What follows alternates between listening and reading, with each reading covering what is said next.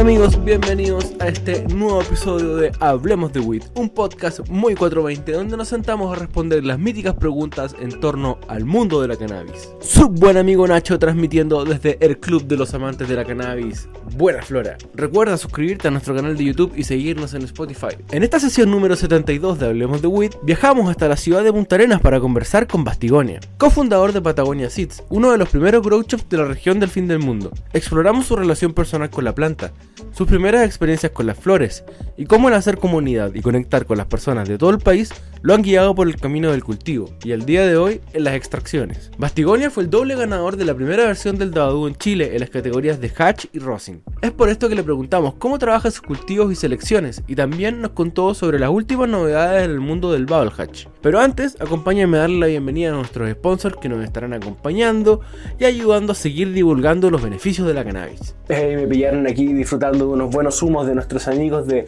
Sea Stokers de Barcelona al mundo entero. Criando y seleccionando genéticas desde el año 2017, el catálogo de Sea Stokers ofrece hoy variedades para todos los gustos y para todo tipo de jardineros. No importa si estás recién comenzando o ya eres un experimentado cultiveta, encontrarás en sus variedades automáticas, fast version o feminizadas semillas estables y productivas con perfiles de terpenos y aromas únicos. Encuentra y descubre su nueva edición limitada, la línea Sea Superior, las clásicas, las californianas, en los mejores grow shops a lo largo de todo el país. Aquí comienza Hablemos de Weed. Hey Basti, bienvenido a un nuevo episodio de Hablemos de Weed. Gracias por recibirnos aquí en, en su hogar, en su grow shop. Muy agradecido. ¿Cómo va todo, hermano? Bienvenido a este nuevo episodio. Eh, hola Nacho, eh, un gusto que estés acá, eh, un gusto que nos acompañes, es un honor que, que, nos visites, que visites esta casa, la cual digamos estamos operativos como, como Grow Shop desde el año 2013, así que bueno, es un honor que estés acá. ¿Dónde estamos hoy día? hoy día estamos en Patagonia Seeds, que es, es un proyecto de, de, de Grow Shop de, de, Daniela y Bastián desde el año 2013. Daniela es mi compañera y está aquí. Sí, por ahí quizás si se por aquí atrás. si Así que, eh, bueno, en realidad el Grow existe desde el año 2013 y estamos re contentos con poder seguir teniendo continuidad, poder seguir brindando servicios conectados con la comunidad. Así que felices, realmente nos, nos gusta mucho lo que hacemos, nos apasiona el cannabis y, y en diferentes facetas, así que buenísimo. Bacán. Oye, y tengo recuerdo, este fue como de los primeros grows de la región, ¿no? O si no fue el primero, anda por ahí, ¿no? Sí, sí, creo que sí. La idea la maduramos un poco en el desarrollo del año 2013. Eh, por, por explayarme un poco de profesión, soy médico veterinario, entonces estaba en ese momento en Santiago, eh, ya de pareja con Daniela, y, y, y, voy como a hacer una pasantía veterinaria eh, al club hípico, a, a, y un poco como que vi el desarrollo de la profesión allí.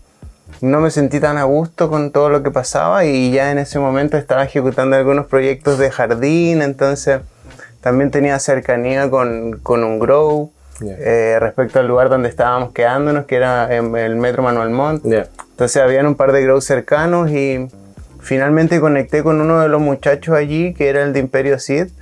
Y, bueno. y a quien le doy las gracias, quien es Christopher González, y, y fue una persona que me ayudó muchísimo como a, a, a tener la visión de, de, de, del negocio, porque yo entendía que, que en esta ciudad tan lejana no existía la disponibilidad de muchos productos, pero que ya existía la demanda. Claro. Lo entendía porque también tenía varios amigos que ya desarrollaban sus proyectos de jardín en diferentes escalas, así que creo que así nació un poco la idea. Bueno, oye, y previamente a esto ya voy a ir mucho más atrás, quizás, no sé cuánto tiempo, pero a nosotros nos gusta partir conociendo a nuestros invitados por el inicio de cuándo conociste la cannabis. ¿Cuándo conociste, cuándo fueron tus primeras experiencias ah, con, con, tanto con la planta al consumirla y después al momento de cultivarla? Perfecto, bueno, claro, creo que ahí hubo como un, un poco un desfase entre, eh, entre el primer momento en que lo consumí, fue, fue con un muy buen amigo que, que, ya en ese momento era jardinero y que siempre tuvo un concepto de, de, de hacer genéticas, de, de un poco conocer, así que creo que tuve la fortuna de que un poco los primeros, los primeros churros que fumamos venían desde flores cultivadas por él. Entonces, creo que eso me, me generó un impacto muy significativo también en, Ha sido de los en- en- afortunados. en la visión. Sí, sí, sí. sí. No, no te tocó Estamos- partir por el porro. No, exacto. Estábamos hablando de eso en el año 2007. ¿Y eso acá en Punta Arena? Eh, la primera vez que fumé, sí, aquí, digamos, en la zona. Y luego como un acercamiento así directo con la planta ya estando en la universidad. Eh, tenía un par de, de- de colegas amigos allí con los que entre que había ventana y todo compartíamos. Y también con la fortuna de que, de que uno del grupo de amigos eh, tenía la Biblia de Jorge Cervantes en casa. Entonces pasa que Tenéis pasaba- buenos amigos, eh, sí, güey. sí, sí, sí. Y ese amigo también es de acá y también es de la movida, entonces eh, yo realmente estoy muy agradecido de, Bueno. de- de los amigos porque eh, siento que gran parte del desarrollo, ya sea del grow, de lo que se va gestando a nivel de, de las extracciones y todo esto tiene que ver con, con la comunidad que se crea. Entonces, volviendo al tema anterior y para no perder el hilo, en casa de uno de los amigos estaba esta Biblia y, y también tenía un amigo patagón que era el tipo que nos motivaba constantemente en la universidad como a que hagamos cosas. Eh, entonces él la tenía más clara que todos y nos decía que teníamos que hacerle un indoor, que leyéramos la Biblia y fuimos sacando un poco el molde de cómo se hacía el cultivo en indoor, sin entender tanto, pero con la voluntad. Entonces él, él fue el que nos guiaba y, y también fue el quien se hizo cargo de la compra de las primeras semillas que, que venía a ser como una semilla de un banco que se llama Mandala Seeds y la variedad se llamaba Satori. También fue una ganadora de una High Times y de fumar realmente era un viaje. Así para esos años para nosotros era un super viaje. ¿Cómo, ¿Cómo fue un poco el, el empezar a descubrir la planta aquí en, en el fin del mundo? A mí me pasaba un poco que yo por lo menos a mí me tocó descubrirla ya saliendo de la región. O sea, no, mis primeras experiencias si bien de consumo fueron acá, Ajá. pero no tenía idea más allá de, de que se llamaba marihuana, ¿cachai? De que estaba fumando un porro, no sabía más, más que eso. Y tampoco, si bien por el colegio cosas así, de repente me llegó un poco de este como prejuicio, como que las policías iban a dar charlas, como de que las drogas eran malas Ah, sí, y cosas sí, como así. tipo Don Grafa, una Claro, cosa así. pero, pero yo nunca escuché a mis papás como hablar mal de las drogas o nada, como que nunca sentí como un prejuicio. ¿Cómo, cómo lo viviste tú en ese sentido desde acá? como a nivel familiar, mm, siento que tampoco era un tema como que se, se tocase tanto. Mm, Tampoco creo que se viese como algo malo. E incluso hasta el día de hoy creo que cada vez se, se tiene una, una visión mucho más amplia respecto a, a la planta, a, su- a sus utilidades. De pronto pasa también de que para algunos es, es comillas malo, ¿cierto? Eh, de- eh, Otorgándole esta dualidad Claro, bien y el mal, eh, de que es malo este, es una sustancia hasta que requiere de ese uso. O sea, finalmente Sí, una sí. persona adulta que le parece mal, pero luego sufre alguna dolencia y entonces le es muy útil la planta y se cambia la visión de una familia completa. Entonces, pienso que, que a nivel familiar eh, tengo la fortuna de, eh, de que como que un poco todos tenemos la... la Estar un poco en sintonía. ¿no? Sí. Bueno, me, también me parece muy relevante eh, en esta historia comentar y dar gracias a, eh, en particular a mi tía, que es quien, quien tuvo la voluntad de cederme este espacio para, para desarrollar el proyecto. Bueno. Así que este, Aguante siempre, tía. sí, siempre, siempre me he sentido apoyado por la familia y, y gracias a ella también. Así que, Oye, ¿y, ¿y tú crees que era común un poco culturalmente como que pudiera llegar al amigo fácil que cultivaba o que ya conocía un poco más de la planta Mm, no, aquí? hermano, eso era una odisea tremenda. sobre todo No, acá. O sea, bueno, primero en, eso, en esos años, no sé, hablemos de, de 10 o quizás un poco más, 15 años atrás, era muy difícil de pronto ver, Conectar. ver flores, fumar flores, porque aquí en esta zona lo que más había eran como flores de Paraguay o, o, digamos, en general No era, no era nada de calidad. no era nada de calidad. Sí, procedencia. sí, sí, sí. Se vendía más así como por otros formatos, tapitas y cosas medio extrañas. Entonces las flores como tal era, eran un bien muy preciado y, y bueno, también el ver las plantas ya era también otro mundo. Entonces, ¿Y las plantas las viste en la región o ya una vez salido? bueno, no, creo que las vi primeramente eh, cultivándolas, digamos, desde pequeña. Y, luego ya que, ya tenía como el conocimiento, hu- eh, tuve como una ventana que habrá sido como entre el 2009 y el 2012, que allí como que no hice jardín, pero también conectaba con, con varios jardineros acá y, y también tenía la posibilidad de nutrirme ya de poder un poco conocer sus jardines. En ese tiempo estamos hablando de que algunos em, a nivel local ya existían jardineros que tenían los muebles que hacía de melamina germinia. O sea, los indoor y las carpas no existían todavía claro, y claro. entonces tipo te necesitabas un indoor y los locos te mandaban la estructura hasta el sur de, Mm, de melamina armada. Así que tenías que ir a buscarlo como con un camión para, para poder después llevarlo a tu casa. y piola. No, era refunado. o sea, de ese tipo de cosas pude observar. Ya, ya, no, no eran mis cultivos, pero digamos... eh, Lo, lo veía ahí. Sí, y, y también era afortunado de poder ver eh, las genéticas que trabajaban, catálogos. Entonces realmente era como, como algo que me apasionaba muchísimo. O sea, también doy gracias porque te fijas todo esto se va gestando también a que se van abriendo algunas Sí. puertas de parte de, de amigos, personas que te va ligando a la misma planta. ¿Y por qué al final, después de, de estas conexiones y de estas aperturas de puertas que se van dando, a Basti le pican las manitos por empezar a cultivar?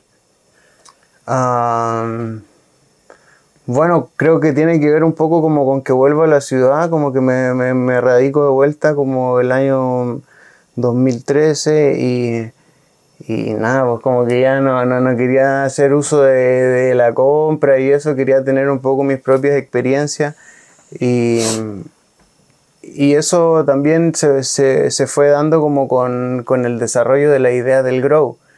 Entonces, realmente creo que eso, sumado más la, la, la buena onda de los amigos que me decían, Vos dale, vos dale. dale, dale. Sí, sí, sí, eso, eso fue un poco el- la Bueno. motivación.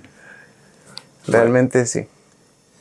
Oye, y antes de seguir con la conversación del cultivo, eh, vamos a estar probando unas cositas hoy día, ¿no? Ah, sí, sí. vamos a estar de testing también. Sí, vamos a estar de testing, sí, tenemos...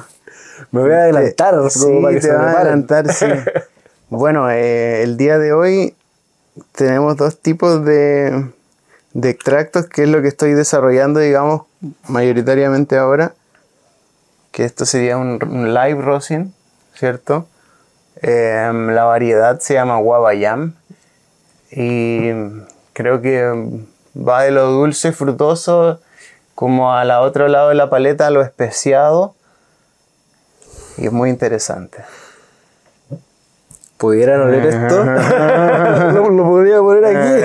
Eh, sí, sí, sí, tiene una- un aroma bien, bien intenso, Sí, rígido. ¿cierto? Hay, hay veces que, claro, incluso yo, yo cuando me quedo pillado es porque digo, oh, la wea buena, así como ¿Cierto? cuando no sé describirlo, es como, Sí, sí, eso abre, abre para, para muchas partes, es compleja Sí, el aroma, sí, sí. ¿cierto? Esto creo que es un tanto más simple, pero, pero a la vez complejo. es un full melt de, de una variedad. ¿Qué quiere decir que sea un full melt? Eh, que es bubble hatch, pero que está específicamente en un rango, en una micra, ya, que es la micra que va entre 90 y 120, o sea que el rango sería 119-90. Y eso es lo que pusimos allí en ese pote de, em, de una variedad y esa variedad se llama Dulce BX. Es un backcross de la Dulce de uva y es un corte que me compartió un colega aquí a nivel local que está haciendo unas semillas buenísimas. lo probamos por Eh, esta. Sí. sí, sí que sí. Así que eso va a ser lo que vamos a estar probando Buenísimo, buenísimo. desde ya. ¿De qué manera al final ya una vez que tomas la decisión de, de empezar, me imagino que igual ya por, por tu círculo está ahí un poco nutrido de, de información. Obviamente Ajá. uno está ahí empezando, no es lo mismo que el día de hoy. ¿Cómo fue ese proceso de, de empezar ya a afinar el- la expertise? ¿Cómo fuiste absorbiendo la información? Además de tu círculo, obviamente, pues, como de lo que te comentaban tus amigos, lo que podías ver con ellos, ¿a qué, a qué, a qué re- recurrías para poder informarte, aprender? Ah, Pulir. Perfecto. Creo que igual es un poco amplia la pregunta, pero voy a dar un ejemplo que me pareció bacán de, de compartir. Y es que, por ejemplo, viajábamos a Santiago, conectábamos a veces a la oficina de algún proveedor y allí había más personas que también tenían la pasión por el cannabis. Algunos trabajaban en la industria, otros estaban fuera. Pero, pero a ejemplo, eh, la primera vez que vi a alguien relacionado a, temas como el hachís fue Adolfo, a Afro. Y, él está en, la oficina de- del Angelo Catoni, del Super High. Y, tenía unas mallas así, unas Canaflex. Estoy hablando, no sé, del año 2014. Y, y- y lo miraba y empecé a preguntarle un poco. Y el tipo tenía un nivel de conocimiento y profundidad respecto a lo que era el hachís que a mí me, me generó como una admiración en ese momento. Entonces empecé también como en base a que también él fue muy gentil con, con su conocimiento y como con, con la forma en cómo, cómo nos trató. Entonces fue una motivación para, para seguir un poco como indagando en las extracciones. Eh, después fue un poco más avanzando el tema.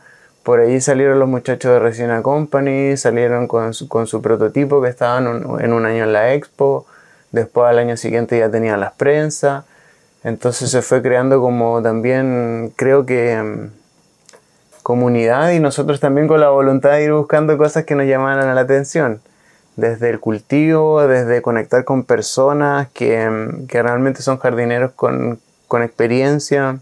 Creo que al final es eso, como, como que la comunidad te va, te va alimentando un poco de, de motivación, de conocimientos, de, de desafíos.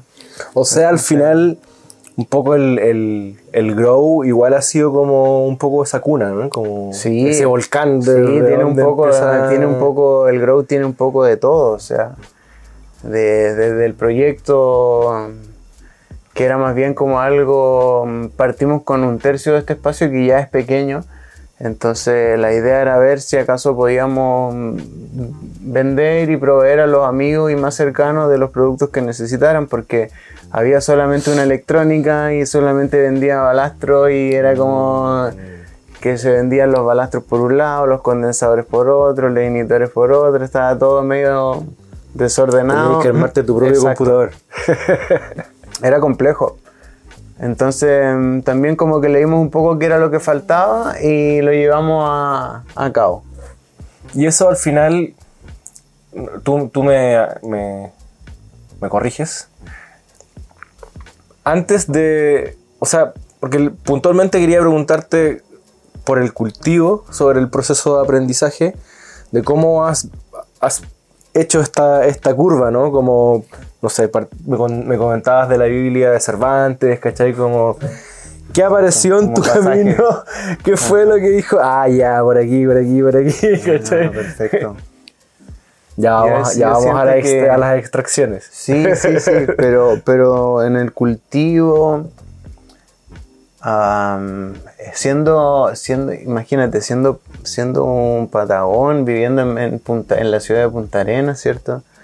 Em, de repente no tienes una cosmovisión tan gigante de la planta, entonces necesitas nutrirte verdaderamente de la visión que tengan otros, o al menos yo, yo lo siento un poco así, entonces me pasa que, que he tenido eh, la posibilidad de conectar con personas que me, me- comparten su, su visión, su experiencia y, y eso ha sido como un poco como un catalizador de, de la motivación, o sea, ir a Santiago y no sé, de pronto conocer eh, a alguien como el Chascón y probar las flores que hace el loco y darte cuenta y decir, oye, el producto que hace el tipo es demasiado bueno.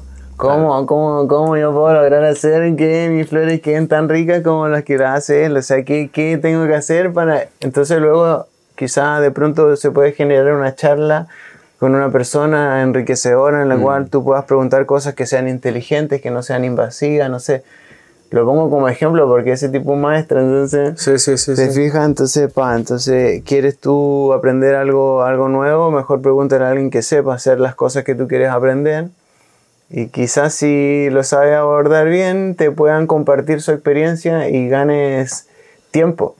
Que, Exacto, es, algo que, que es algo que es lo más difícil de... Sí, de- porque de- aceleres tu curva de aprendizaje. tu curva de aprendizaje, exacto.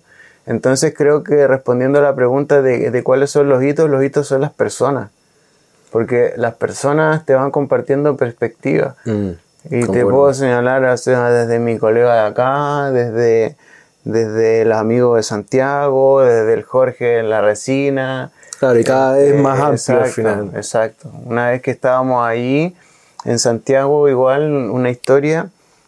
eh, por ahí mágicamente aparecieron nuestras flores por Santiago, qué sé yo. eh, llevábamos unas flores, estábamos ahí compartiendo y estaba una amiga y dice, oye, les voy a presentar a alguien. Nos presentó, llegó, llegó un gringo, nos se acercó y nos dice, hola, qué sé yo, eh, un gusto en conocerlo. Y nosotros le decimos que teníamos flores. Si quería fumar, nos preguntó qué variedad era. Y cuando le dije que era una variedad que se llamaba 24 quilates de DNA, el tipo fue a buscar a un amigo de él. y, y su amigo resulta que era, era Diego. Y Diego había ganado una copa con las 24 quilates. Y así, digamos, finalmente a lo que voy es que gracias a eso conocí a Diego, en realidad gracias a los amigos. Y conectamos gracias a una planta. Y hasta el día de hoy somos amigos. Yo lo considero un gran maestro. Y, y te fijas, eso también bacán. te otorga Sí, sí, perspectiva. Sí, qué lindo. Sí, sí. Porque, porque, ¿Por qué lo señalo? Eh, se desarrollan en un mercado que es legal, que es Uruguay. Eh, pueden hacer las cosas, digamos, de buena forma, sin persecución. Claro, claro. eh, Es la persecución. y eso, eso cambia el desarrollo. Mm. Sí, del claro, producto, trabajar el- tranquilo, el trabajar tranquilo, exacto. Entonces Eh. también tienen una visión de cómo, del cómo hacer, Claro. que también va marcando un poco y depurando los tiempos. Mm. ¿cierto? También a nosotros nos gusta mucho aquí en el Grow eh, compartir esa visión, que no es solamente nuestra receta, sino que podemos charlar de un tema, existen muchas visiones. Claro, no es ponerse de parte de un lado al No, final, no, sino no. que es Cada tener la quien puede capacidad- tener su Exacto, forma, ¿cierto? Exacto, sí, sí. Pero nosotros podemos compartir la nuestra, que tiene un poquito de... de la, la receta tiene un poquito de todo, entonces... Sí, claro, o sea, qué mejor, ¿no? O sea, al final, un poco con llevándolo, no sé, por ejemplo, a un hito de la regulación. Y, idealmente que cuando regulemos también tengamos como un poquito de todo, pues, ¿cachai? Como Exacto. Lo mejor de todo es un poquito. Eso sería final, fantástico. Esa es la experiencia, está bueno.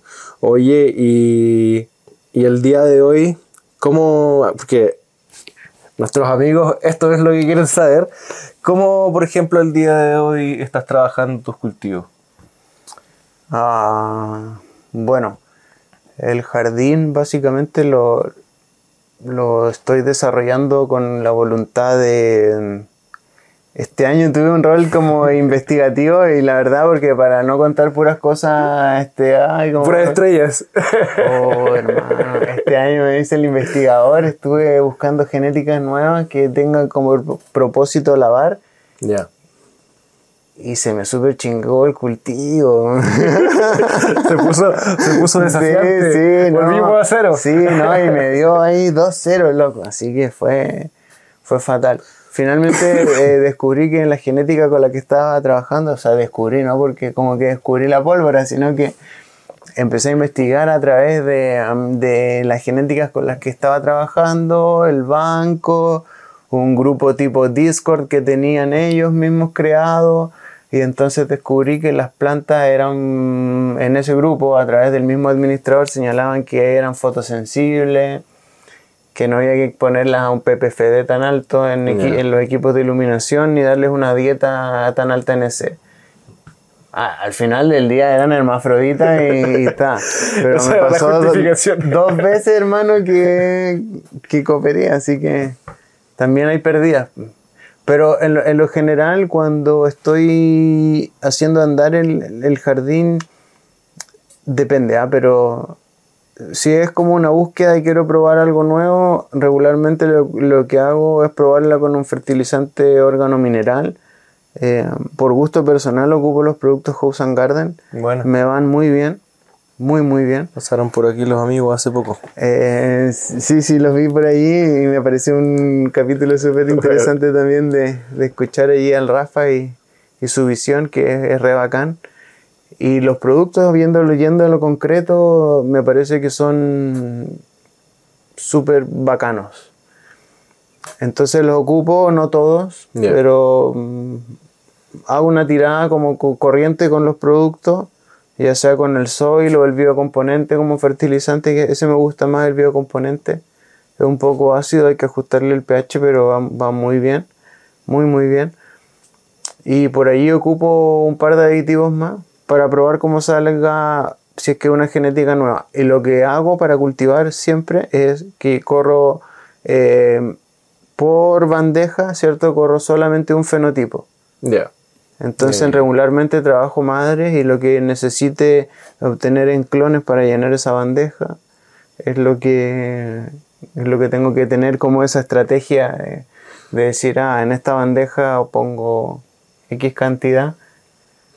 ¿cierto? Solo siempre cultivas con clones y cuando estás como buscando otras variedades, ¿vais con semillas? Sí, pero semillas casi que germino una vez cada tres años. Ya. Y este fue el año y lo hice y fatal. Sí, porque en general lo que hago es cultivar de clones. Te- Hay un clon en particular, tengo dos todavía que están desde el 2018. La triple chocolate chip tiene muchos años conmigo en el jardín y la sigo, la sigo cultivando porque cada vez que la, que la pongo me, me, me enseña algo nuevo. Entonces me gusta mucho trabajar con ella. Tiene muy buena resina, da buenos porcentajes de retorno. da un Oye, y, rico. y para alguien que nunca ha trabajado con clones, por ejemplo, como yo, ¿por qué deberíamos tra- trabajar con clones? bueno, ¿O por qué tú Eh, trabajas con clones? Yo- sí, no, pero po- podemos compartirlo con, con gusto. O sea, eh, creo que es, es bueno trabajar con clones por, porque puedes probar la expresión de, de, de un fenotipo, ¿cierto? De un varietal. Hoy en día hay tantas definiciones.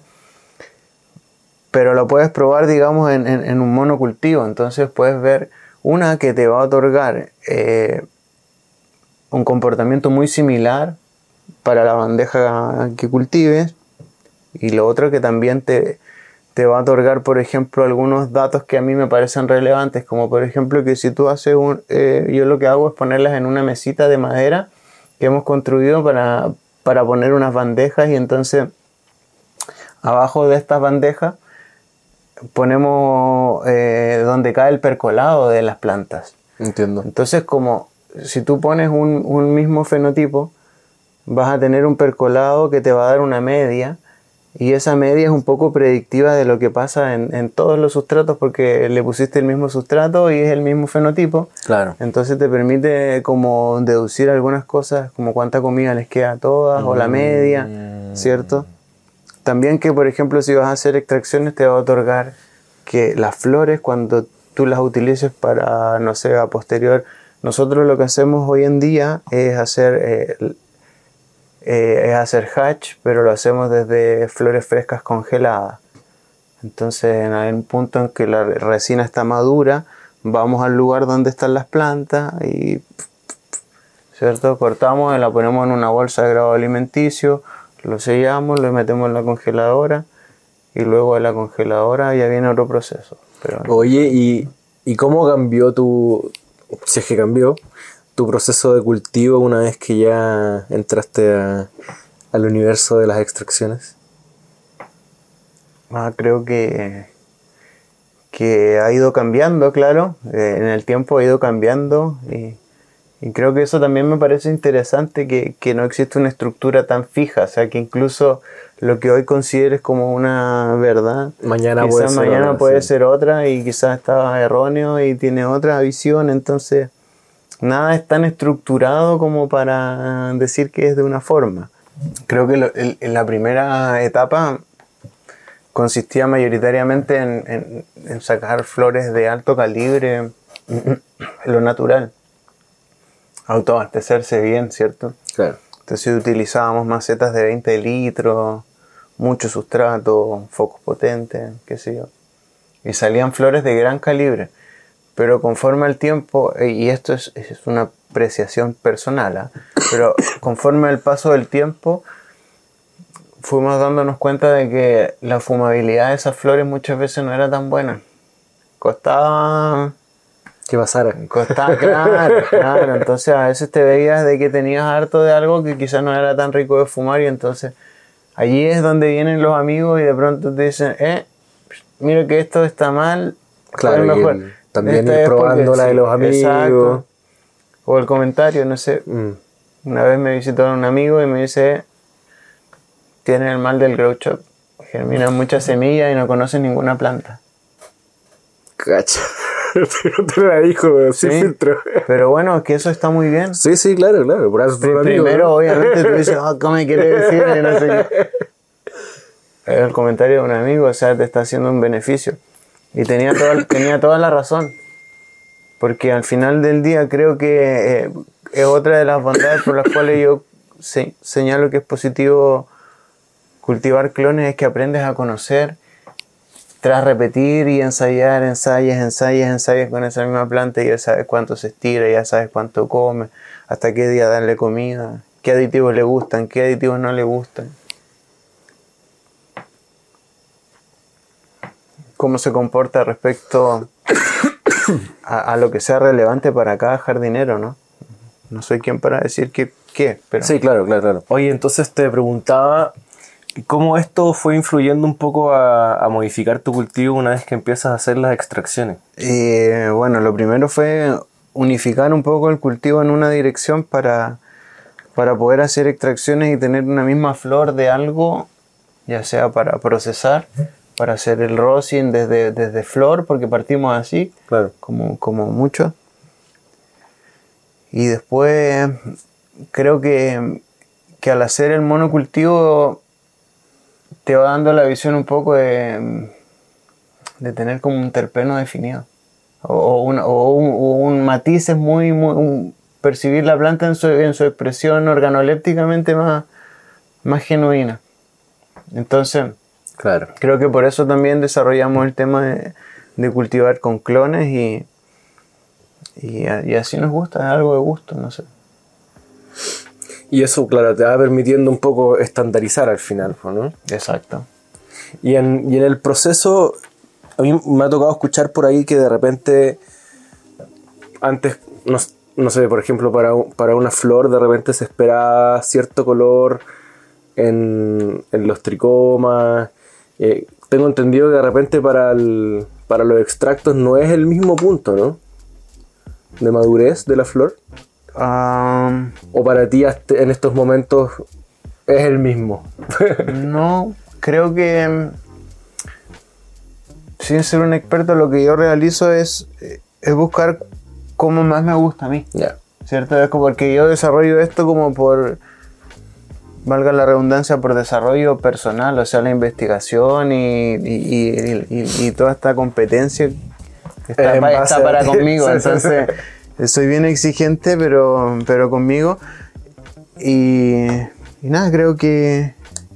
A ver, amigo. Cantando y tocando la guitarra. Sí, Por aquí, Eso es. perdón por... Salute.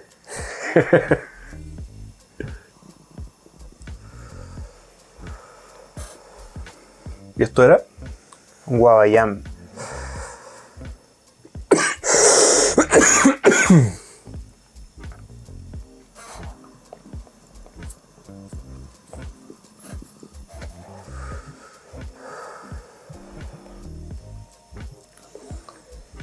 ¿Qué percibes tú? No, no, no iba a ir a la percepción, iba a hacerte una pregunta de consumo. Por ahí vi que cuando hicieron este modelo se habló harto de que las extracciones era mejor consumirlas de repente sin que percolaran. ¿Puede ser? Ah, perfecto. Bueno, pienso respecto a, a que en el caso del bubble hatch probablemente pueda ser correcto lo que señalan porque es una extracción que ya está hecha con agua como como vehículo para la aislación, ¿cierto? de los componentes glandulares de la planta pero también actúa como un, un solvente para los componentes hidrosolubles. Entonces, quizá no precisa agua, Entiendo. es redundante, pero otro tipo de extracciones sí capture otras impurezas. Claro que queda con Si es vegetal. que el- la extracción no utiliza agua. Entiendo. Ahora estoy tratando de percibir. Igual es medio cabrona, pero podemos convenir que es media dulce al principio. claro, claro, Un poco dulce, frutosa. Pero de ahí no sabría cómo desglosar, ¿cachai? El, el dulzor es evidente, pero no sabría desglosarte así como tiene esto y esto. Al menos se deja fumar, ¿no? Al menos no tosí. Claro, claro. Mejor, mejor. Continúo. Me perdí de- en la conversación. Sí, sí, yo estaba mirando mi pauta para volver a la conversación. Lo bueno de hacer una pequeña pautita. Oye, estábamos en un poco empezar a estandarizar el cultivo para ya netamente empezar a trabajar y experimentar con las extracciones, ¿cierto? Exacto. ¿Y cómo fue este proceso de, de acertar y errar, como te pasó ahora con, con estas genéticas que estabas probando para lavar? Como un poco para ya ir haciendo tu selección de, de qué cultivas. Claro, eh, un poco por hacer comentarios en algunos momentos monótonos, porque era como más de lo mismo, más de lo mismo, y en un punto no estábamos realizando extracciones, entonces lo realizábamos como para, para fumar, entonces de pronto te veías con que tenías como todo igual y o te salía bueno o te salía malo y, y sobre eso, pero creo que que el, el- el poner ojo como un poco a entender que lo que estábamos buscando era más el desarrollo de la resina, más que, que la densidad de la flor Claro. o el sacar un cogollo denso. ¿Te fijas? Porque luego uno entiende de que quizás eso no, no se correlaciona, el peso de la materia vegetal con la cantidad de resina glandular que pueda tener una planta. Entonces, Entiendo. hoy, no hoy no en por día- una flor más grande es igual a más resina. Exacto. Capto. Y eso, por ejemplo, era un parámetro de selección. Claro, anteriormente y no está nada mal, te fijas, y para muchos es- sigue siendo eso, que, es una planta productora y de flores densas. Y quizás también porque de pronto eh, mediante ese mecanismo producen flores gordas y capaz que al final del día eh, esa persona paga sus cuentas con ese tipo de flores y, y quién soy yo para decirle que lo haga de otra forma. Entonces, este, me pasa que es, es interesante la posición del Grow porque te va mostrando diferentes elementos y jugadores que Claro. tienen formas de ver la planta de forma muy distinta y, y es bacán. No todos lo hacen de una pura forma. No, ¿cierto? claramente. Eh, eh, Eso es. Es choro conocer un poco la, la dinámica de las personas. Sí, sí, de todas maneras. Oye, y entonces, pasaste un poco de la producción a buscar la resina y de ahí un poco en base a esto mismo que decías tú, como de la monotonía o el aburrimiento, me imagino que en búsqueda de perfiles de sabores y cosas así, me imagino que tienes gustos personales, pero me imagino que no hay límites, ¿no? Como que tratáis de buscar cosas nuevas, ¿no? Claro, claro. En un punto habría mucha genética, iba probando lo que venía llegando como para el mostrador, ponía una semilla, qué sé yo, por aquí, por acá. Pero actualmente ya tengo un poco más definido y tengo un poco de identidad de lo que estoy buscando para cultivar y, Y lo que busco son plantas que sean buenas productoras de resina. Que tengan resina que me permita hacer extracciones, en particular bubble hatch. Y eso quiere decir que probablemente sean plantas que tengan una resina con una textura arenosa, con una textura pegajosa. Probablemente estoy eliminando ya un poquito dentro de mi selección las que tengan una resina un poco más oleosa, aceitosa o líquida. Entonces, ¿por qué no van un poco de la mano con ese tipo de extracción que realizo, que es con agua y hielo? Quizás de pronto otro colega que haga extracciones con solvente va a encontrar que esa sea la mejor, entonces no quiero decir con ello que... ¿Me puedo quedar ahí un rato en nuestra conversación en off que afortunadamente hemos podido tener estos días?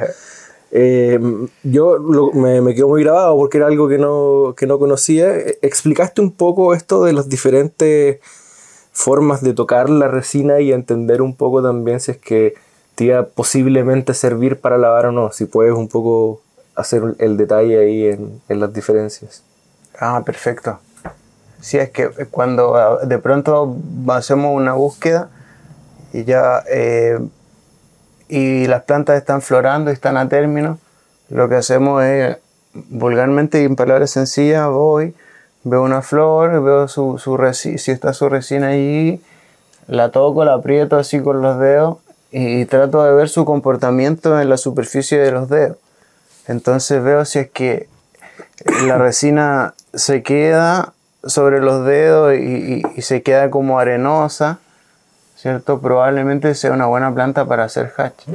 Después también hay otras que tú vas, las tocas y, y son de una textura más pegajosa, ¿cierto? Y generan esto que es como que genera filamentos. Al, al, al- tú juntar los dedos, genera unos filamentos. También sirven bastante para, para hacer hatch. Pero luego las que tú las tocas y te dejan los dedos como brillosos Que la un que poco aceitosas, sí, oleosa. oleosas, por el, oleosa por el aceite, creo que van más como para otro uso. Ya. O probablemente son muy ricas en flor, Entiendo. desprenden hartos aromas.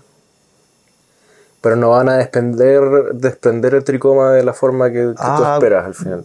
Pucha, las veces que lo he intentado me ha ido bastante mal, con retornos bajo el 2%, lo cual no es muy positivo. Entonces, igual poner en juego el material en el agua y que el agua termine siendo tu solvente es como lo indeseado. Y se nota, o sea. No lo quiere la flor. No, no, no, no, creo, o sea, eh, ella no escogió estar allí, pero eh, capaz que escogiste mal, Bastián, y ya. Bueno, bueno. Por eso que me parece relevante ir probando y tener algunas cartas como que ya sean las probadas y que te den producto específico. ¿Y qué encontramos en tu jardín hoy día? En el jardín hoy en día mm, la triple chocolate chip, esa es mi, mi, mi, mi piedra angular, lleva desde el 2018 y es una OG clásica, crece como una OG, es una planta de, de mucho cali, de poca hoja, de mucha resina, de un stretch medio. Eh, tiene una floración de unos 63 días en promedio. Muy buena productora de flor, muy buena conversora de nutrientes, buena por las orillas. Eh, da un hatch bastante bueno. Bueno, Está cerca del 5% de retorno eh, cuando la lavo así como en, fresco congelado. Eh, bueno, tenemos a ella, la triple chocolate chip. Eh, es de un perfil eh, bastante OG, alimonado, cremoso. Es rica y bien clásica de fumar. Luego te puedo hacer una, una una un más comentarios de ella.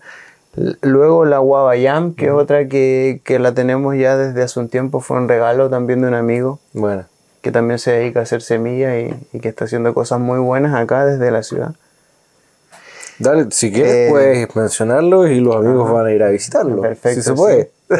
Sí, nuestro amigo de Acrim Sur que nos ha regalado el- el- la posibilidad, eh, un, un colega que, que hace semillas desde acá de Punta Arena. Así que síganlo porque hace cosas muy buenas también de Acrim Sur. Y él, él fue quien me, me compartió la variedad Guabayam y sobre eso hice una selección.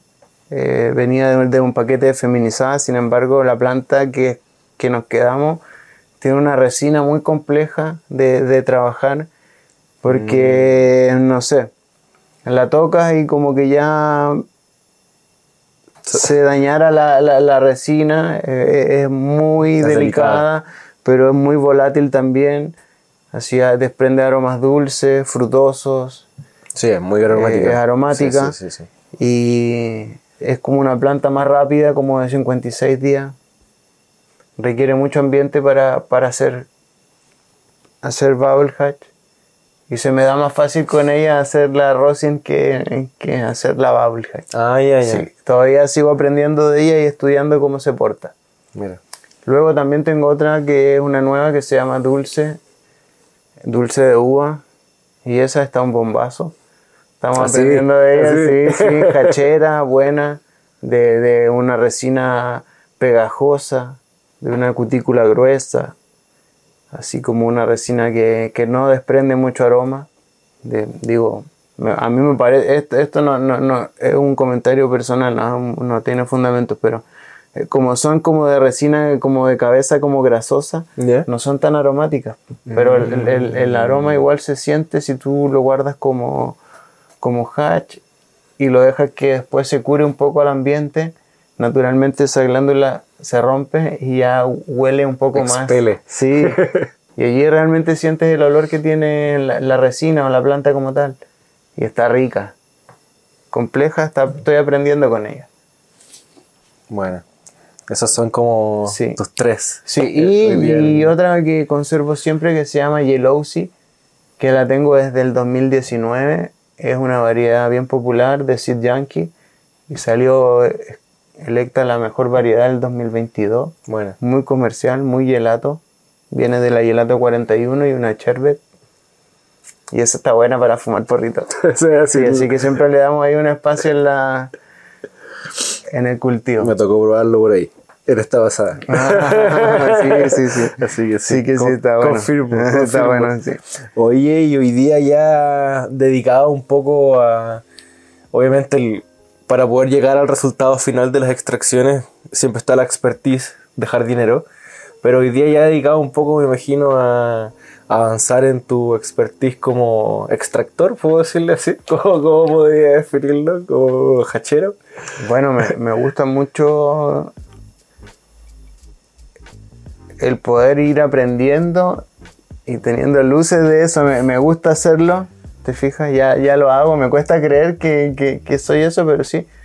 Amo Se te, hacer ve, eso. se te ve dedicado a eso, por lo menos amo, desde amo fuera. hacer eso, me encanta hacer hachís. Ha sido como algo así como gradual.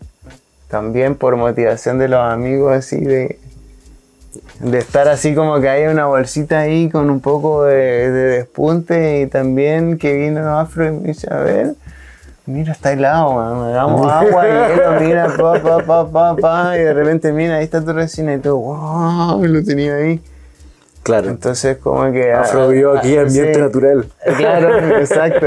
Sí, entonces digo motivación de los amigos porque ahí tú caes como con la bala pasada de decir, oye, cacha la weá que sacó este loco con el puro trim. O sea, tenía eso yo guardado allí como algo que no estaba ocupando bien. Y de pronto empieza a darle como un vuelco y dice, ya, ¿y qué pasa si empiezo a ocupar mi material más top para, y tomo las la, la- las las salvedades, sí, pero también tomo la, la- la precaución de que de no perderlo. Entonces va buscando como la forma, la forma de, de poder desarrollarlo y, y luego ya adquiere una técnica de cómo, de cómo, de cómo cosechar, de cómo guardar, de cómo todo tu ciclo necesario para hacer. Tu laboratorio. Sí, claro, algo así. Sin ser laboratorio, claro. Exactamente, exactamente. Solo Claro. desde la estructura. Eh, Exactamente, Y exactamente. del rigor. Exactamente. Pero, pero sí, eh, ha sido como un, un proceso y, y es bacán, creo que el, el- el camino. No solamente como los resultados, No, No no, no, me fijo como una meta, como. O sea, respeto las, las metas de cada uno, pero como que trato de ser Disfrutáis el exigente y disfruto el camino. Y, y sí, siempre estoy como en esa de. de- como dice el lechuga, de ser un eterno aprendiz, o sea, de, de tener la mente abierta, Abierta. Y, y si sabes algo bacán, pero también mantente Hay ahí más. ávido de, de- de conocer más cosas, por loco. Sí, po. Hay más ahí. Oye, yendo para allá, me contabas también por ahí una experiencia donde me decía que había tenido una muestra y tú te habías dado cuenta de como, oye, esto tiene, tiene alguna pillería, tiene algo más. Fue en, por ahí en, en las Europas. Y, Ah, bueno, sí, sí, sí. sí. y quería, quería preguntarte un poco estos últimos minutos que nos van quedando de conversación. Eh, hoy día, al, al 2023, algún amigo que de repente está recién iniciándose en las extracciones o quizás recién empezando a avanzar, ¿qué, cree, qué consideras tú que es como esencial tenerlo, ojalá, en, en conocimiento? Voluntad. Obvio. Porque si tiene voluntad va a poder lograr lo que quiera hacer el tipo o la amiga o lo que sea. Tiene que tener voluntad y tiene que partir por algo porque em, eh, no visualicen como el- lo, lo- lo más idóneo para partir. O sea, si tienen guardado un poco de hoja y qué sé yo, y es de automática, bueno, pruébalo. Capaz que pronto no te lo sugiero como la mejor opción, pero pruébalo, lávalo, ya entrena. Luego si tiene unas mallitas o si no, no sé, ocupa unos bastidores, ocupa lo que tenga. Para hacer hatch necesita agua, necesita hielo, necesita un tacho, batir, aplicar tamiza. Entonces, puedes secarlo obviamente desde una caja de pizza, puedes pasarlo con un rallador y cribarlo, puedes secarlo en liofilizadora, puedes hacer mil formas, pero tienes que ah, partir por algo. Entonces, creo que, verdad. no sé, algunos lo hacen con automáticas. Vi ahí en un capítulo Sí, sí, ayer que justo... había un amigo que, que salía allí con, con un cultivo pequeño. 40 por 40 y 60 por sorprendente. 60. Eso es, eso es tener voluntad al final del día, entonces, bacán. Creo que eso es relevante. Y no sé, porque se te den las condiciones también, porque pasa que en esta zona es muy frío. Ahora el invierno está, pero de lujo. Claro. Un lugar en exterior, ronda los 5 grados Celsius en el día, luego baja a 3, 2. Entonces, de pronto ocupar eso a favor los más locales. Oye, y obviamente en- entendiendo el punto de, de la voluntad y concordando al mil por ciento contigo, ¿qué, qué está pasando hoy día en, en el mundo de las extracciones? ¿Qué posibilidades hay? De repente a mí me pasa que desde que conocí el, el Babel Hatch, como que ¿Tú me corriges? De, de- de repente siento que dentro del mismo Babel Hatch hay como más posibilidades, ¿o ¿no? Como el, me hablabais del full melt, como, Ajá. como que hay subcategorías, puede ser, ¿o ¿no? Exacto, bueno, es que en este caso el Bubble Hatch actúa como, podría decirse como el- el- el- la materia primaria, ¿cierto? Porque mm, el Bubble Hatch en términos generales es una extracción que se realiza con agua, con hielo y con agitación. Entonces, lo que hace a posterior es que una vez vertido el agua en los tamices, van a haber diferentes calidades. Ya. Entonces, respondiendo a la pregunta, ah, se me fue. la perdí, la perdí, la perdí. La perdí, la perdí. Mira, un poco, un poco iba por. igual lo perdí un poco. hacer diferentes cosas. po. Claro, Voy a hacer diferentes productos desde el Hatch. Exacto. Esa es la pregunta. Sí. Sí, pero ¿qué hacemos? El hilo completo lo perdí. Pero sí, sí sé que. Perdí el hilo completo, pero eso me acordaba perfectamente. Sí, sí, sí, sí. No, pero de espera. nuevo.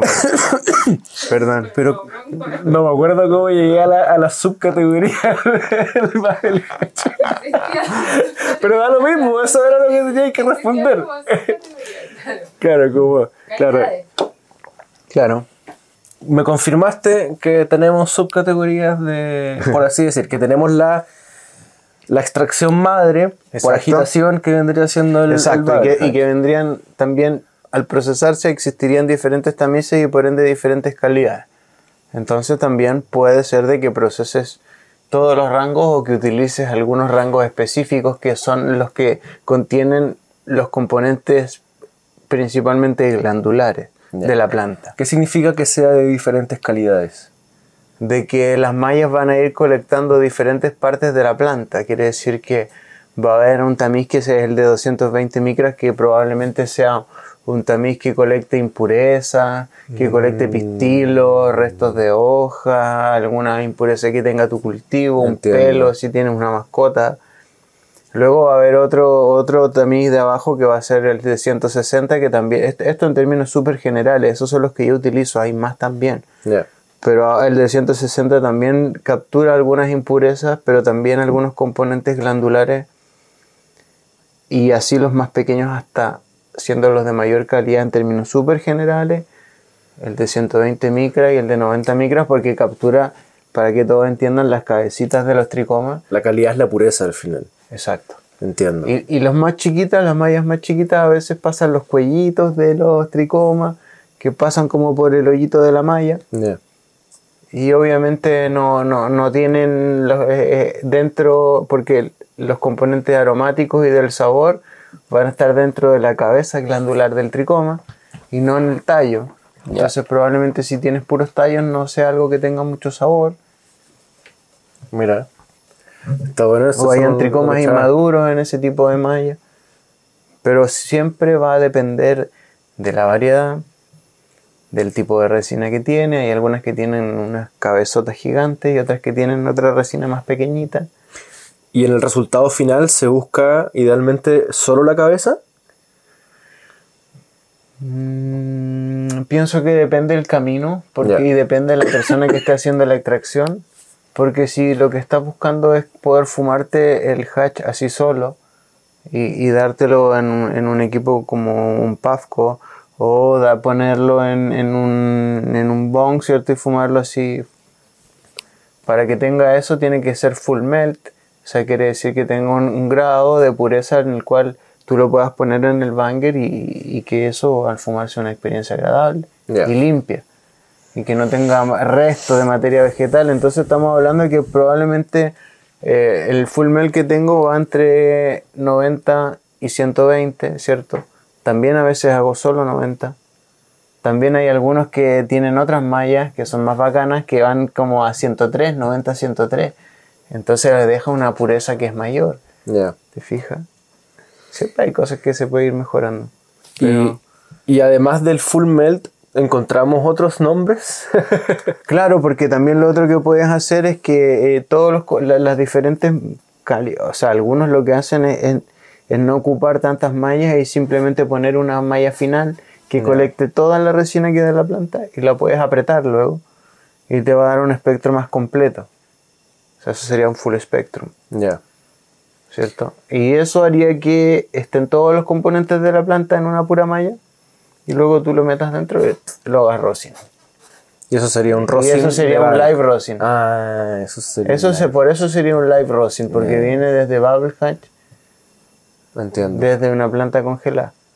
Puede también ser live rosin, pero secado no necesariamente por liofilizadora, si está hecho desde una planta fresca y ocupan otro mecanismo para secar. Puede ser con un refrigerador no frost, Entiendo. Con una caja de pizza.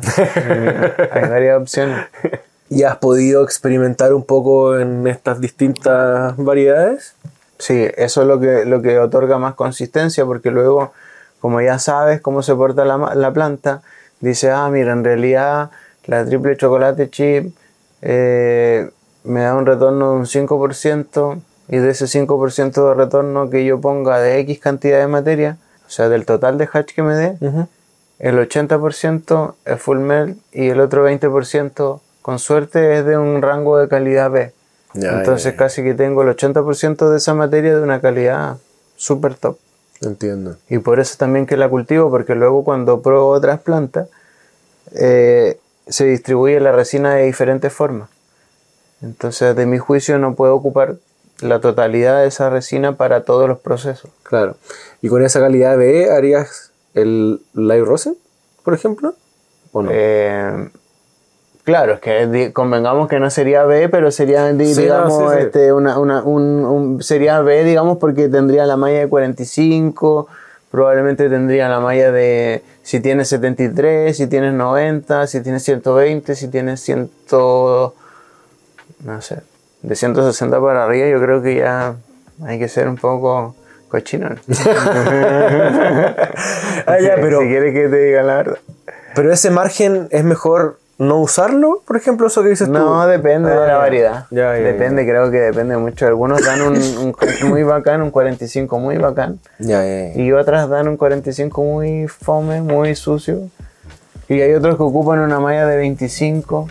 Ya va un poco donde claro, vas pero ajustando. Porque es materia fresca. Luego quizá otra persona que ocupe materia seca te va a decir, no, los números que está dando son no sé qué. Depende. Estoy hablando de materia fresca congelada. Eso creo que es relevante porque los micras van capturando según lo que estés trabajando. Claro, claro. Si es una materia viva, va a funcionar en esos rangos. Y avanzando en, en esta conversación que ha sido un, un viaje a través de, de tu trabajo, eh, también vi que hace poco has estado participando, no sé desde cuándo, ya, ya nos contarás, pero eh, empecé a ver que has estado participando de, alguno- de algunas copas canábicas, algunos eventos. ¿Cómo, cómo ha sido tu, tu experiencia personal, que ha sido un tema que nos ha gustado tocar harto esta temporada? eh, respecto a, a lo especial que se da en, en la comunidad dentro de este tipo de eventos. Eh, sí, creo que he participado de, de algunas. No, soy el mejor exponente porque hay personas que van a muchas más, pero por la distancia de pronto se hace más complejo todo. Eh, pero creo que, que, hay que tener una visión sobre eso y muchos lo abordan como algo competitivo. A mí me parece que ese tipo de actividades son muy entretenidas porque congrega amigos, personas que realizan eh, y comparten una misma pasión. Eh, es un momento de conversación, de distensión, entonces personalmente creo que son actividades súper el descueve. También te generan una perspectiva. Entonces de pronto tienes una forma de hacer y a través de hablar con otro que quizás hace lo mismo que tú o que comparte esa, ese bichito de que le gusta hacer el hatch, te dice, mira, oye, puedes tú mejorar esto, mira, yo veo esto, Basti, mira, veo esto en tu hatch.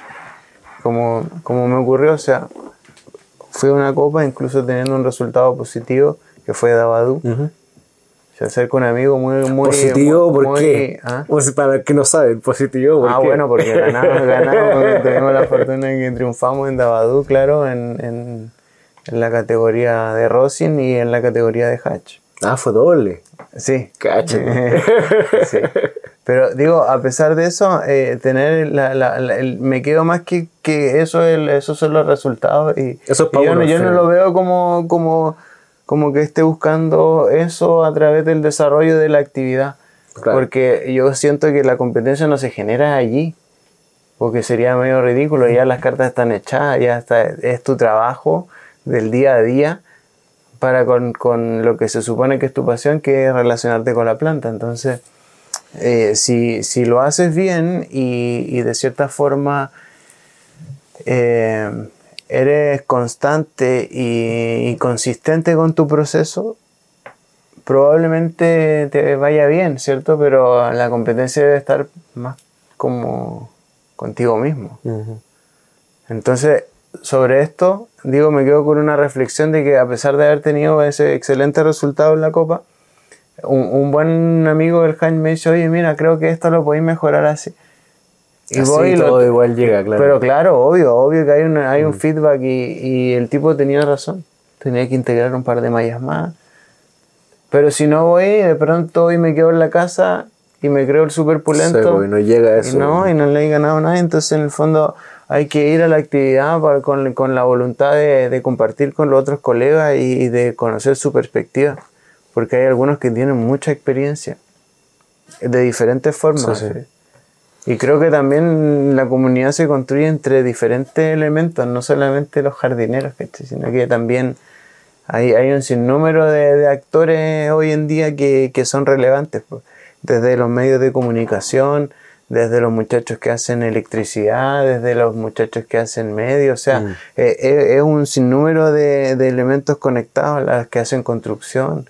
Sí, es un círculo. Hay un círculo gigante de, de personas relacionadas con la planta y que son todos pulentos. Sí, de hecho, yo creo que ese punto, puntualmente, la redundancia, fue como de las cosas que más me llamaron la atención cuando empecé a involucrarme como el- con la comunidad del cannabis y, y empecé como a, a avistar de que posiblemente me interesaba dedicarme a esto. Fue como, podía hacer lo que hagas en tu vida tradicional, por así decir, si es que lo haces bien, lo puedes aplicar perfectamente a la planta, lo que sea. O sea, Sí, hagas lo que hagas, puedes prestarle de alguna manera el servicio a la planta y eso creo que es muy interesante. Sea, Exacto. es muy expansivo, ¿no? Como que, que todos puedan participar es muy interesante. Y también lo que genera, o sea, hoy en día desde la automatización de cultivo, eh, la cantidad de, de actores que hay hoy en día en el rubro es sorprendente. Mm. Hablo de Chile. Quería llevar de repente esto de, de- de las copas en base a lo que hemos conversado en, en on y en off. Desde, desde el punto de vista deportivo que te lo mencioné, como que me, me, me- me parecía muy atractivo el entender una copa canábica desde el punto de vista deportivo por algunas cosas que me comentaste. Y tú me confirmas, pero hay veces en que tú entiendes que las copas tienen como distintos perfiles? ¿O tú, o tú independiente a la copa, trabajas en base a lo que te gusta, ¿no? Porque me quedé muy con algo que me comentaste sobre la Evo Ah. Clutch, de que un poco pasaba que se cultivaba en base al, al- al organizador.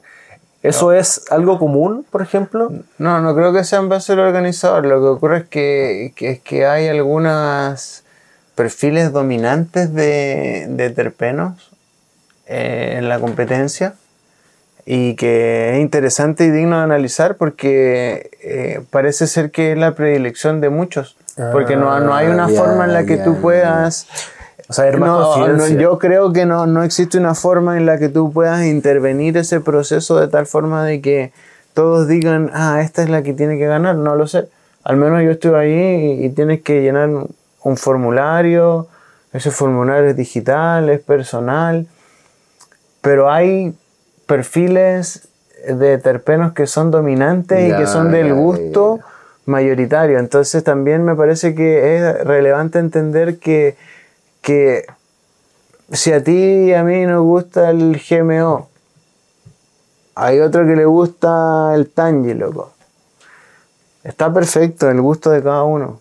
Pero lo, lo- lo cierto es que creo que, que eso cuando habían Tangi los olían y los pasaban y les ponían una nota promedio. Porque para ellos no es tan válido un perfil de terpeno Tangi porque ya pasó, es de otro momento, ¿me entienden? Entonces Entiendo. tiene que también ver un poco como con, con, con ese tipo de competencias donde ya existen actores que son relevantes y activos en el mercado canábico con licencia o con acceso a clones originales, entonces hay que entender muy bien ese juego, de que más bien es como una curva de aprendizaje nueva. Porque tú accedes a un lugar donde hay terpenos dominantes, no sé, la Skittle tiene domina, pero tiene Skittle, tiene Rainbow Bell, tiene pa, el otro cruce, después tiene Forbidden, tienes Melon, tienes Watermelon, tienes papaya, y al final así los OG, los gelatos, los diesel ya así como... ¿Te fijas? Entonces quizás tú puedes encontrar que tu terpeno es súper bacán y súper cabrón y está perfecto que te sientas así, pero tienes que tú ecualizar luego con lo que se da en la... Ya, ¿eh? Sí, entonces creo que tienes que, entendiendo eso, tienes que tener un terpeno cabrón que tenga harta nariz, ¿cierto? No algo que se tenga que salir como a buscar. Pero eso igual llega a ser independiente un poco como de lo que está como en tendencia, ¿no? Lo que decías tú, si es que... O, o Al siempre final, al final del día tiene mucho que ver la con, tendencia igual marca. con la tendencia, claro. Ya, claro, ya, ya. claro, obviamente hay tendencias y, y son súper fuertes, o sea, Claro, entonces al final yo lo había entendido mal. Cuando lo conversamos, yo entendí un poco de que lo que había pasado ahí era de que, como el, un poco el, el creador de estas variedades estaba ahí, se, se, se preparaba sí, sí, un está, poco eso para está, eso. está- está un poco ahí, eh, o sea, la persona sí está allí, eso, eso Sí, claro, pero al final es. No es porque esté él, es porque eso es lo que está. No, claro, fuerte, es lo dominante. ¿cachai? Y que hay algunos locos que tienen el clon original y que hacen unas extracciones que realmente, loco, así te mandan para la escuela de vuelta y vete para kinder, así, a aprender. Porque lo hacen demasiado bien, lo hacen demasiado bien, entonces también es como, pa. ¿Por qué? O sea, en realidad digo que es todo un, un- un concepto. Hay que entender Sí, sí. que algunos lo están desarrollando ya hace un par de años y tienen el clon original, trabajan con suelo vivo o ma- manejo regenerativo del suelo. Y cuando vas a una charla y de los mismos participantes te das cuenta de que todos tienen un manejo de los microorganismos, de los fermentos, eh, de, los IMO, del KNF, o sea, es como un, un lenguaje que mayoritariamente creo yo que los que tienen los terpenos más cabrones manejan bajo esa línea. Entiendo, entiendo, entiendo. Luego, no sé, quizás hace un coco que te sale puterísimo y también está súper bien, ¿cachai? Y capaz que igual... Pero Siempre están las probabilidades. Sí, pero la- pero se notaba. Te fijas, había un patrón en común Mm. y tenía que ver con, con eso, o sea, con que eran terpenos potentes, de buena nariz, de buena fumada, buena pegada.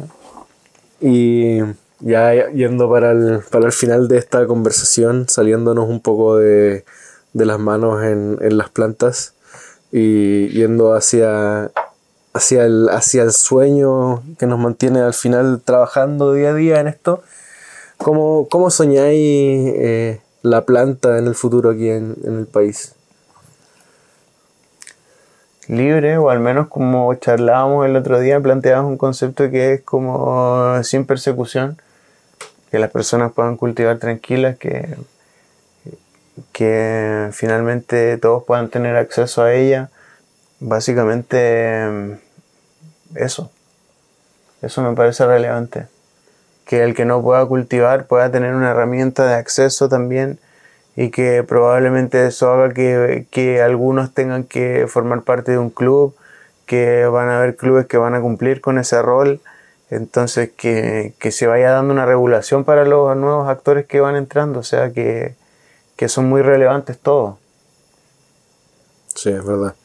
eso. Es importante entender que, que la cana- o sea, todo lo que implica la cannabis y su regulación y su industrialización, todos los servicios que conlleva asociados, que al final, como decías tú, no todo es ser jardinero al final, como que la, industria depende de múltiples factores para que pueda funcionar al final. Exacto. Y, no, y también entender, no sé, pues, por ejemplo, acá, eh, por, por aterrizarlo a, a cosas eh, locales, el gusto personal no tiene que ver con, con, el- con la demanda de otros jardineros. Aquí la gran cantidad de, de- de jardineros cultiva automática. Eso es su gusto. Entonces, igual hay que entenderlo y hay que disponer de las cosas que ellos necesiten, del gusto que ellos tengan. Yo siempre los invito a que cultiven feminizadas, que hagan clones, que quizás de pronto no necesiten comprar tantas semillas, cada Mm. vez que cada vez comprar un paquete, cada vez comprar un paquete, y claro, puedes conservar algunas, hacer un clon. Me gustaba lo que decías de. Al final, un poco este espacio que han creado aquí, como. Tiene esa, esa característica como de poner a disposición las cartas. Como que eso me gusta. ¿Cachai? Como que no les dices como así. Porque eso así me conviene y vendo más. ¿Cachai? Como, no, mira, amigo, estas son las posibilidades. Elige la que más te convenga. Exacto. Y eso el está muy cliente- bueno. El cliente hoy en día es una persona informada, o sea, la persona desde antes de venir ya sabe lo que quieren y lo que están dispuestos a gastar y no, entonces, ¿por qué vaya a vender la pomada? Presenta las opciones y ve qué es lo que más se acomoda y también ve si es que de pronto puedes tomar una acción que le beneficie económicamente a la persona también, si Ya es de cajón que estás vendiendo producto, entonces Claro. Otorga un buen servicio, atiende a la persona, enséñale al que está partiendo, porque quizás no todos tuvimos la posibilidad de acceder como a la información, entonces cuando ya es como ensayo y error, si estáis haciendo algo solo como por cachativa, igual está súper bien, pero es más lenta la curva de aprendizaje naturalmente, entonces Te sale más caro. te sale más caro. Exacto. Sí, sí. Oye, Basti, muchas gracias por esta hora de, conversación que hemos tenido el día de hoy. Quería dejarte las últimas palabras, si quieres agregar algo más, si se te queda algo en el tintero, alguna invitación a nuestros amigos, amigues. Eh, no, gracias. Darle las gracias a ustedes por darnos el espacio, por venir hasta acá, hasta el Grow. Eh, darle las gracias a mi compañera Daniela por, por darme el aguante durante estos 10 años y a mi familia también por apoyar. Y, y a toda la comunidad eh, canábica patagónica, porque somos muchos, ¿ah? desde, desde las interrelaciones que tenemos con los argentinos, con la gente de Puerto Natales, que también crearon un, un festival que se llama Expo. Patagonia Weed, ya después se vino de Natales, se vino para acá, o sea, hay una comunidad canábica importante que está creciendo, tiene gente haciendo semillas, Mm. gente eh, desde todas las aristas, entonces está, está muy bueno. Darle las gracias a todos los que vienen y que nos soportan también. así que- y gracias a ti por, por la buena onda y les deseo lo mejor para el programa y Muchas el futuro es lo que viene. Gracias. Bueno amigos, ya lo saben, este ha sido un nuevo episodio de Hablemos de Weed con Bastigonia directo desde Patagonia Seeds, aquí en Punta Arenas, en la región de Magallanes. Nos vemos aquí donde siempre en su canal, en YouTube y en Spotify todos los domingos. Hasta la próxima amigos. Saludos Chaito. para todos.